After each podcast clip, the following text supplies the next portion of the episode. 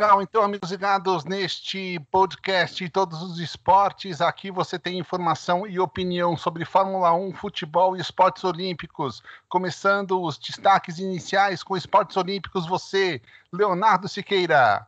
Boa tarde, Ricardo Rainieri, um prazer estar falando de novo com você. Destaque dos esportes olímpicos, o ex-atleta Dennis Robert fez dois pedidos curiosos para dar uma entrevista para o documentário sobre Chicago Bulls. O excêntrico jogador, todo tatuado, disse que falaria apenas por 10 minutos e, com isso, depois de responder 11 páginas de perguntas, ele disse que faria dois pedidos curiosos: um sanduíche de atum e um chá de camomila. Ele sempre polêmico atleta, a gente discute um pouco isso sobre a carreira de Dennis Rodman, que foi um dos atletas marcantes do grande time do Chicago Bulls, campeão várias vezes da NBA. O Ministério Público do Rio de Janeiro suspendeu a audiência pública virtual sobre o autódromo, que se discute ainda hoje desde os Jogos Olímpicos de 2016, que seria na Vila Militar de Deodoro. Legal, Léo. E emplacando Fórmula 1 também, o dirigente da RBR, o Marco Helmut, deixou bem claro que desejaria que o Grande Prêmio da Áustria fosse com portões semi-abertos, portões semi-abertos no Grande Prêmio da Áustria. E falando de futebol, a equipe do Cruzeiro vai ter que pagar uma grana lá para a FIFA, porque senão pode perder mais seis pontos na Série B do Campeonato Brasileiro e pode até ser rebaixada para a Série C do Brasileirão. Agora vamos começar a falar de esportes olímpicos com você, Leonardo Siqueira. E o basquetebol, Léo? Como eu falei na abertura, o atleta Dennis Rodman fez dois pedidos curiosos para dar entrevista sobre o documentário sobre o Chicago Bulls. Ele que é, foi um destaque do time durante os anos 96 e 98. E com isso, o diretor Jason Hare do, do documentário, após receber um material de 11 páginas de perguntas, disse que só iria topar fular por 10 minutos. O atleta gravou durante metade de um dia e quando sentou, quando as câmeras foram ligadas, ele pediu um sanduíche de atum e um pouco de chá de camomila para se sentir calmo. É, o diretor ordenou que a comida e a bebida fossem rapidamente compradas e, rapidamente, e o Dennis Rodman, para alívio da equipe de filmagem, sossegou e gravou durante três horas para o documentário que está sendo produzido pelo lendário time de Chicago Bulls, é, onde Michael Jordan reinou por muitos anos. É, e o meu, como eu falei na abertura também, o Ministério Público do Rio suspendeu a audiência pública virtual sobre o autódromo, né, que foi destruído pelos Jogos Olímpicos do Rio de 2016, onde virou o Parque Olímpico. E aí essa ação pública foi suspensa pelo, pelo MP devido ao estudo de impacto ambiental e relatório de impacto ambiental para a realização da obra. A ação questiona o fato de audiência virtual violar normas exigentes do processo de licenciamento ambiental que exige a participação efetiva dos cidadãos. Aquela eterna briga da Vila do Autódromo lá que foi retirada após os Jogos Olímpicos e uma, uma parceria público-privada que prometia construir casas e outros lugares para as pessoas que residiam lá na Vila do Autódromo, que era uma favela ao lado do Autódromo Nelson Piquet, ex palco de corridas de Fórmula 1, Stock Car do Rio de Janeiro. Então fica suspensa essa audiência. O governador é, Wilson Witzel procura o melhor data para resolver isso, porque o Rio de Janeiro mira trazer a Fórmula 1 de volta em 2021.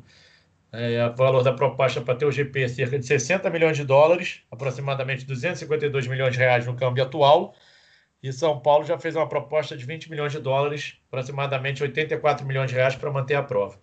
Essas são as notícias da Fórmula 1.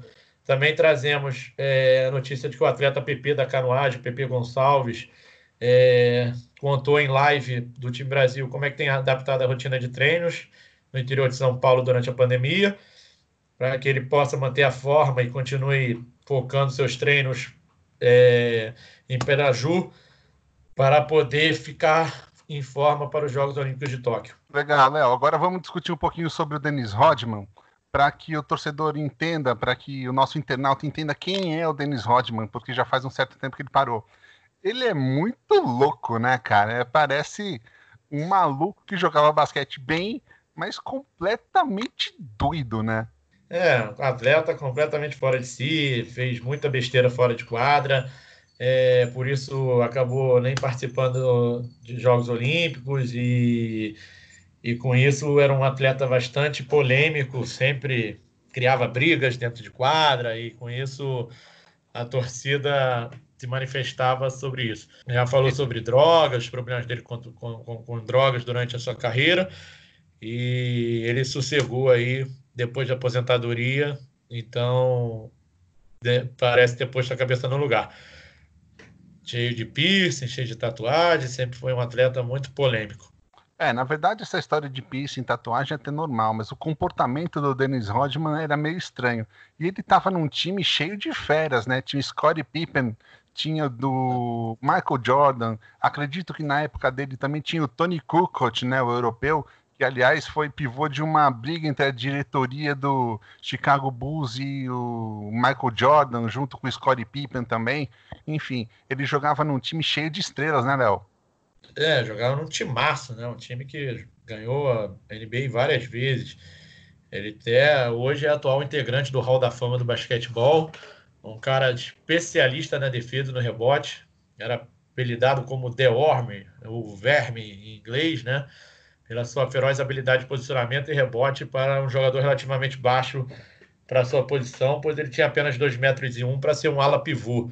Então, é, teve um relacionamento com a Madonna, é, mudava constantemente variações de cor no cabelo, entendeu? E já trabalhou até como zelador de aeroporto internacional, enfim, fez de tudo o Dennis Rodman durante a sua carreira na NBA. Legal, agora vamos falar sobre esse assunto que você citou do circuito. Poxa, é um eterno embrólio esse negócio do Pan-Americano e das Olimpíadas do Rio, né? Porque não ficou legado nenhum quase que nenhum no Rio de Janeiro. Tudo jogado às traças, muito mal cuidado. Queria que você falasse como é que está o estado desse pseudo autódromo, né? Que ficou pequenininho agora, né, Léo? É, é, tipo, de certa forma, é, o, o legado foi deixado lá com as arenas. A APO, a Autoridade Pública Olímpica, assumiu algumas arenas, o Ministério do Esporte também mas com a mudança de governo, mudança de prefeitura, é, ficou um pouco sucateado. Se prometeu que a arena do futuro do handball se transformaria em escolas, a piscina do parque aquático seria destinado a outros Vila Olímpica, acabou fazendo, não se fazendo, a piscina de treinamento foi, mas a piscina de competição não foi. Então ainda muito a se fazer com esse legado. O Parque Olímpico às vezes é aberto para visitante, agora com a pandemia deve estar fechado mas sempre teve uma polêmica muito grande desse projeto quando foi entregue ao COI o caderno de encargos, onde o Rio de Janeiro prometia manter essa área de lazer construindo em outro local. Mas o local, como é um local de proteção ambiental, sempre teve essa discussão como é que seria levado em conta a obra, tendo em vista o aspecto ambiental lá do local. É, dizem que a a decisão da magistrada da Neuza Regina Larce diz que qualquer alegação de que a obra será financiada por terceiro não afasta o despropósito da realização da audiência pública por meio eletrônico, pois todos os contratos não são completamente gratuitos para a administração pública. Então, a, o objetivo da, da referida audiência é gerar participação da população. E, diante disso tudo, não é possível devido à pandemia. Então, por isso foi adiada essa audiência virtual e o Globoesporte.com apurou, segundo o Estado do Rio de Janeiro, que, de, que o Estado deverá derrubar essa decisão nos próximos dias para que continue sendo avaliada a construção do novo autódromo em Deodoro, na Vila Militar, onde tem outras instalações de Jogos Olímpicos, como a canoagem slalom, o parque de BMX e, e a pista de mountain bike que foram deixados após os Jogos Olímpicos. A ideia era fazer um centro de treinamento radical, um parque radical, já foi aberto por diversas vezes à população as piscinas do, da canoagem de slalom, mas ainda não, não se tem um projeto que faça com que a utilização seja frequente. Né? E Legal. vamos ver o que, que acontece. Legal, Léo. E por falar de Fórmula 1, eu tenho aqui uma notícia que é o seguinte. Na Fórmula 1 existem rumores de uma possível presença de Lewis Hamilton e Sebastian Vettel na mesma equipe, Mercedes em 2021, como a gente já falou em episódios anteriores elas continuam sim muito grandes as expectativas para que os dois pilotem juntos Agora tem uma notícia aqui sobre a Fórmula 1 desse ano, 2020. Acontece que o Helmut Marko, chefão da Red Bull Racing, que é dona do autódromo de Spielberg na Áustria, deixou claro que gostaria que a prova tivesse portões semi-abertos ao público. Entretanto, as autoridades locais só vão chancelar o evento se ele for confirmado por causa das questões de saúde pública, no caso, com portões fechados. Aí vai um conflito de interesses, né, Léo? Sim, claro. É, tudo vai ficar muito discutido, porque ainda vão ter muitos problemas com essa pandemia. É, as coisas ainda têm que começar a entrar no seu devido lugar, a gente vê o que, que vai ser aberto, o que, que não vai ser aberto, para ver o que, que é possível ser realizado com público ou sem público. Eu vejo que a Europa está um passo à frente, alguns países já estão realizando algumas atividades esportivas, como a gente viu o futebol na Alemanha, e com isso vamos ver o que, que acontece. A, a FIA tem aí o compromisso de, de repente começar a temporada na Áustria, e vamos ver como é que vai ser a partir de, daí para saber o que será feito com a temporada de 2020 e tampouco com a temporada de 2021, reajustando alguns GPs que não foram realizados esse ano. Enfim. Exato, exato. E também tem o seguinte: essa prova seria a prova de abertura do campeonato, né? Como você falou, no dia 5 de julho. Então teria um pouco mais de um mês aí para a gente poder organizar, né? Para Fórmula 1, para a FIA poder organizar toda essa prova com toda a logística necessária de limpeza, de também segurança para os pilotos, limpeza para os pilotos, enfim, tudo que fosse necessário, né? É, sim. É, a gente tem que ver aí como é que vai ser a organização. Está é, tá se vendo reserva de hotel, porque é um verdadeiro circo que a Fórmula 1 carrega por essas pistas, motorhomes, é, e outras coisas que dizem que os deslocamentos só serão permitidos entre hotéis e a pista, para que todos cheguem diretamente para os quartos.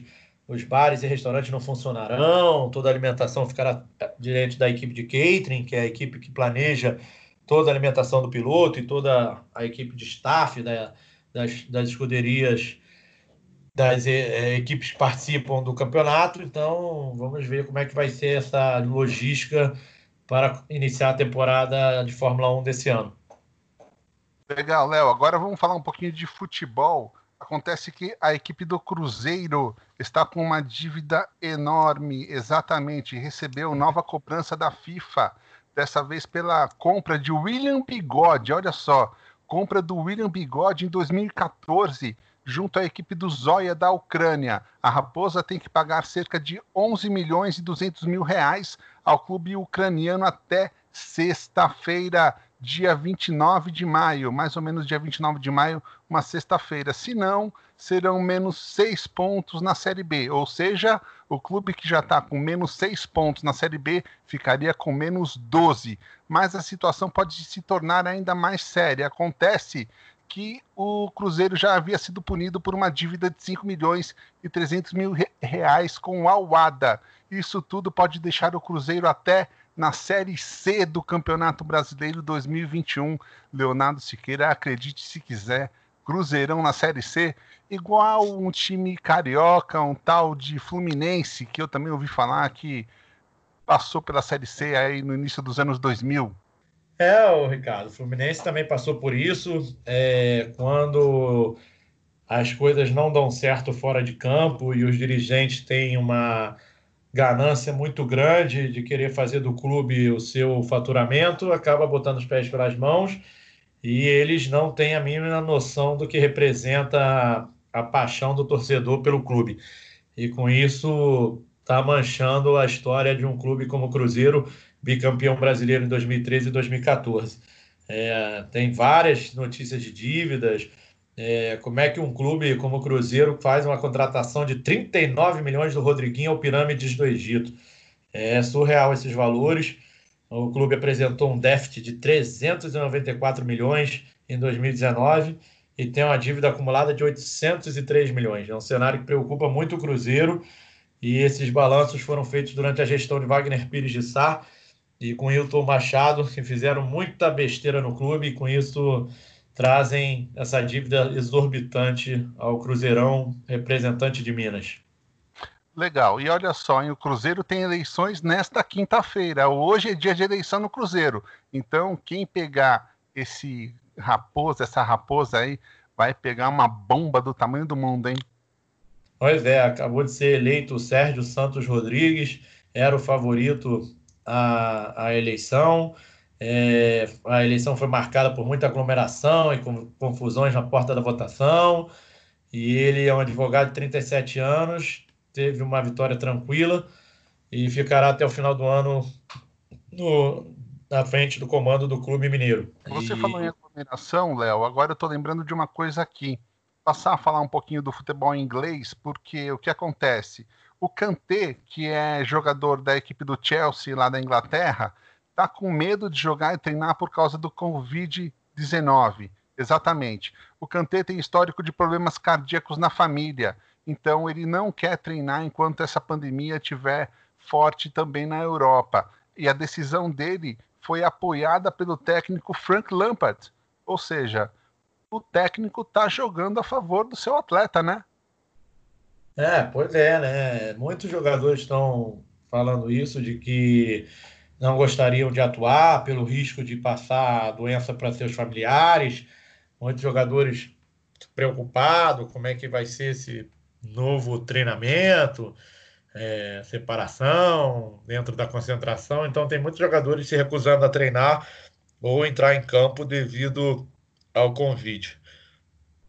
Legal, Léo. Agora vamos falar um pouquinho de futebol paulista? Vamos nessa. Acontece o seguinte, olha só. O Palmeiras foi cobrado pela equipe do Penharol a pagar uma grana por causa da transferência do Matias Vinha, lateral. O Matias Vinha foi comprado em três vezes, total de mais ou menos uns 16 milhões e 500 mil reais, tá? Acontece que é o seguinte, Palmeiras pagou a primeira parcela em março, e pediu o adiamento da segunda parcela, pelo menos para o segundo semestre. O, o time do Penharol topou, só que agora chegou uma cobrança lá no Palmeiras de uma das parcelas que teria que ter sido paga em abril no primeiro combinado. Ou seja, a equipe do Penharol está querendo uma grana para poder passar aí a pandemia em cima da venda do Matias Vinha. E só para lembrar você, torcedor, também, que as nossas páginas no Instagram e no Facebook também estão online para você poder acessar o www.facebook.com barra todos os esportes e no Instagram também todos os esportes. E para continuar a notícia do Palmeiras, Léo, seguinte, a grama sintética da academia de futebol está pronta, tá? A grama sintética está pronta, os jogadores quando puderem voltar a treinar vão treinar já na grama que tem no estádio do Palmeiras. Então, olha, o Palmeiras vai levar uma certa vantagem aí, porque é um time muito bom, bem treinado, e agora tem a grama sintética que faz a bola rolar mais rápido, igual a grama do Atlético Paranaense, por exemplo, que não perde quase nunca na arena da, da Baixada, né, Léo? É, exatamente. É, é uma tentativa do Palmeiras de manter esse gramado que sempre foi um dilema lá na Aliança Arena e manter o gramado em bom estado para que possa levar vantagem sobre os adversários. Já era um caldeirão, vai se tornar mais ainda e com isso, quem sabe, consegue não só é, conquistar mais vitórias na Taça Libertadores da América, como também no Campeonato Paulista e também no Brasileirão. Legal, Léo, olha só, agora eu vou dar uma notícia do Vasco, hein? A equipe do Vasco vai cobrar, tá cobrando, aliás, 10 reais por um ingresso virtual para o jogo que vai ser transmitido lá pelo Plim Plim no sábado da final da Copa Libertadores da América, na qual o Vasco foi campeão, acredito que em 1998. Então esse dinheiro vai ser utilizado para pagar dívidas do clube, para pagar várias coisas, quem quiser comprar esse ingresso ainda dá tempo. Você pode comprar lá pelo sócio torcedor, pelo site do sócio torcedor do Vasco, torcedor gigante que se chama. E você vai ter algumas vantagens quem for torcedor gigante. Também não consegui encontrar quais vantagens seriam essas. Mas você que é torcedor do Vasco e quer comprar o seu ingresso para assistir essa partida final aí da Copa Libertadores 1998, tem essa oportunidade de ajudar o seu clube. O que, que você acha disso, Léo? É interessante, né? Temos que buscar alternativas. Os clubes têm que buscar alternativas para propor novas fontes de receita, entendeu? E aproveitando que estamos falando do Vasco, essa semana completou-se 13 anos do, do, milésimo gol do Baixinho Romário, marcado na colina de pênalti contra o esporte. Então, Romário é, é bastante Deus da área, cara. Bastante interessante. É. Romário, dentro da área, sabia muito bem o que fazer e não podia deixá-lo livre, que era barbante na certa. E ele teve a felicidade de jogar com alguns parceiros complicadíssimos, né? De bons jogadores, como Edmundo, Sávio, Bebeto, Ronaldo Fenômeno. Ele teve umas parcerias boas também, né? Juninho Sim. Pernambucano em determinada época no Vasco, Juninho Paulista também. Rony, Magno Alves no Fluminense e por aí afora. aí você tá brincando, né? Mas, bem ou mal, ele, ele fez um gol no Campeonato Brasileiro de 2002 com toque de calcanhar do, do, do, do Rony, que ele disse para o Rony, você é pi. então, é, também foi um grande parceiro durante seu período no Fluminense. Voltando aos esportes olímpicos, Ricardo, a gente traz duas notícias do atletismo. O, o velocista Paulo André se mostrou muito confiante e aos 21, 21 anos sonha em alcançar não só a medalha olímpica, como superar diversas vezes a barreira dos 10 segundos. Ele que participou do projeto do Esporte Espetacular, do programa da Globo, onde é, promovia o teste barreira abaixo dos 10 segundos. Né? O Brasil nunca teve um atleta que corresse os, os 100 metros abaixo dos 10 segundos. E ele, sendo orientado aí pelo pai e treinador Carlos José Camilo de Oliveira, está cada vez mais animado para baixar essa meta. É, Aliás, ele chegou a fazer. O Robson chegou... Caetano foi o atleta mais rápido do Brasil até algum tempo atrás, certo? Sim, claro. É, ele chegou a fazer uma marca aí abaixo dos 10, mas é, não valeu pelo vento que tinha. E aí o mais próximo que ele chegou foi é, em 2019 fazendo 10,02 em abril, nos Estados Unidos, e depois 10,04 em junho, em Braga, Portugal. E o, o saltador de vara Thiago Braz também comemorou a volta aos treinos na Itália, depois de mais dois meses confinado em casa. É outro que também se prepara para os Jogos Olímpicos do Tóquio 2021. E ele voltou aos treinamentos no Centro Olímpico Italiano, com todas as prevenções e restrições, para poder manter a forma e, com isso, conseguir, de repente, brigar pelo bicampeonato olímpico, já que ele foi medalha de ouro com a marca de 6 metros e 3 obtida no Rio 2016, lá no estádio do Engenhão. Lembrando o seguinte, Léo, esse exatamente isso que você falou. Ele é campeão olímpico, então ele vai defender a medalha de ouro. É uma situação bastante complicada para ele. Mas eu tenho uma outra notícia aqui dos esportes olímpicos que é a seguinte: a Federação Internacional de Natação, a FINA, alterou a data do Campeonato Mundial de Piscinas Curtas, aquelas de 25 metros. A competição, que iria acontecer agora em Abu Dhabi no final deste ano, passou para o final de 2021, lá mesmo em Abu Dhabi, exatamente entre os dias 13 e 18 de dezembro, ou seja, junto com o Papai Noel em 2021, alguém vai trazer uma medalha para casa, né? É, exatamente. É, e também, assim, finalizando, a gente que está vivendo aí um tempo de, con de confinamento, é um tempo difícil para todo mundo, todo mundo angustiado, ansiedade à flor da pele. O COB promoveu uma live aí com as psicólogas Samia Lage e Aline Rolf, que falaram sobre a psicologia clínica do esporte, já que é um momento que precisa se trabalhar muito a cabeça para se manter é, focado, e com isso não, não diluir pensamentos externos e acabar surtando aí com qualquer coisa que possa vir a acontecer nessa convivência de confinamento e isolamento social para evitarmos novos casos da doença do coronavírus.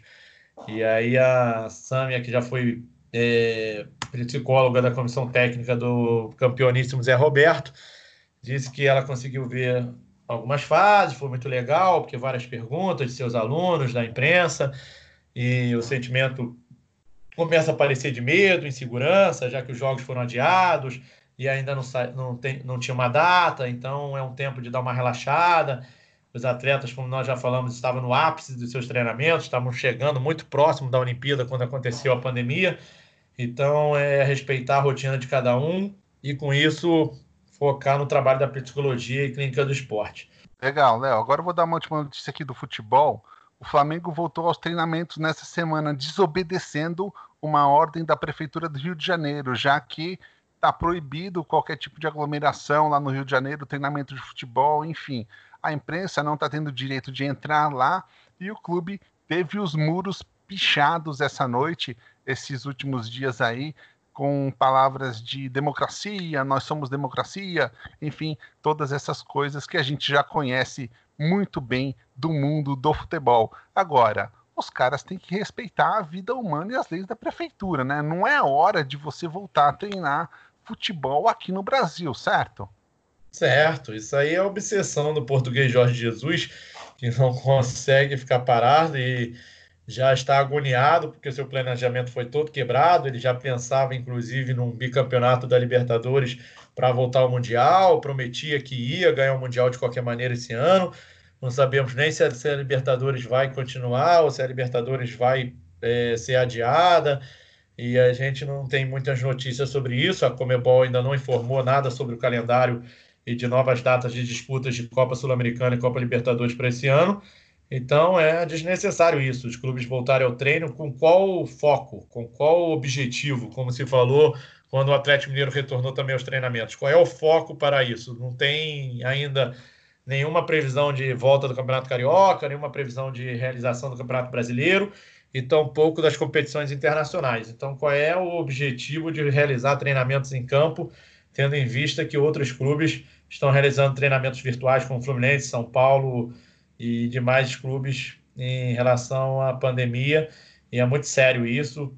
É, se cogitou, inclusive, que Vasco e Flamengo viessem treinar em Brasília, fizeram reunião com o presidente Bolsonaro, e aí Rodolfo Landim e o presidente Alexandre Campelo foram malhados nas redes sociais até dizer chega. Então é uma coisa desnecessária para que se faça isso. Então a torcida, com razão, tá, pichou os muros da, da Gávea e protestando com, contra a diretoria de Rodolfo Landim, BAP, e dizendo somos democracia. Enfim, vamos é, que sai para Deus para que ninguém faça besteira e, em outros casos apareça, já que o massagista Jorginho foi vítima do Covid no Flamengo, né? Exatamente, ele foi vítima do Covid, mas eu não lembro se ele, se ele foi vítima fatal do Covid. Você lembra, Léo? Ah, ele foi, foi vítima fatal, ele faleceu. O massagista Jorginho faleceu. Foi uma perda do quadro do Flamengo, do Clube de Regata do Flamengo do Rio de Janeiro.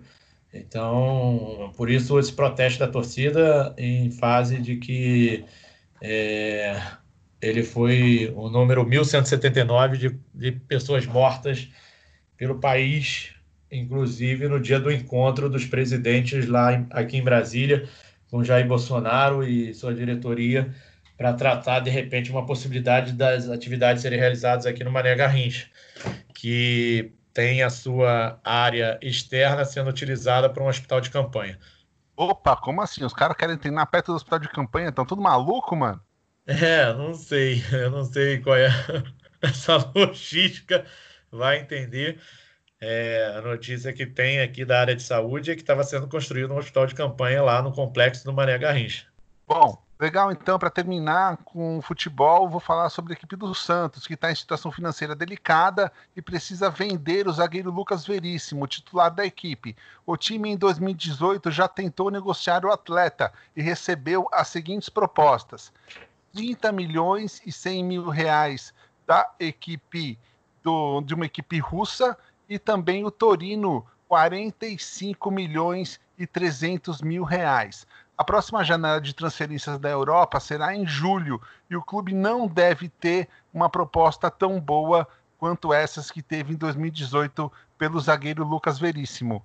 é complicado você vender um zagueiro por tanta grana assim e também para vender qualquer um com tanta grana assim na atual situação que estamos vivendo, né, Léo? É, exatamente, né? Os clubes estão com muita dificuldade financeira, já estavam antes da pandemia, e sem a receita da torcida e das bilheterias dos campeonatos fica extremamente difícil. Então é preciso aceitar qualquer proposta que venha e acabar vendendo seus talentos e seus é, jogadores, principalmente o Lucas Veríssimo, o zagueiro titular da equipe do Jorge Sapaioli no ano passado e agora titular do técnico Jesualdo Batista é, português.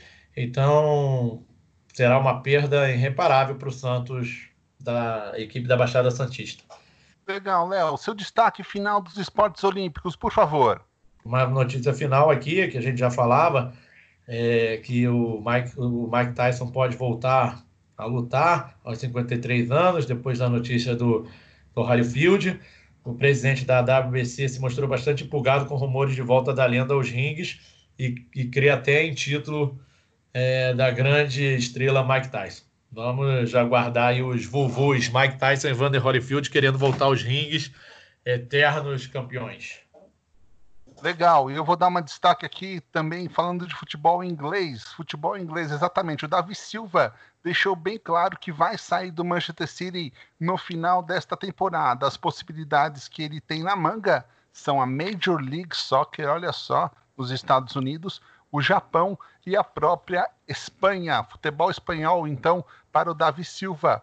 Eu, Ricardo Raineri, me despeço de você que está aí no nosso podcast de todos os esportes e te convido a entrar nas nossas redes sociais. Exatamente, entre em www.facebook.com barra todos os esportes Brasil e você também pode entrar no Instagram todos os esportes, no Instagram todos os esportes. Eu me despeço. Fui!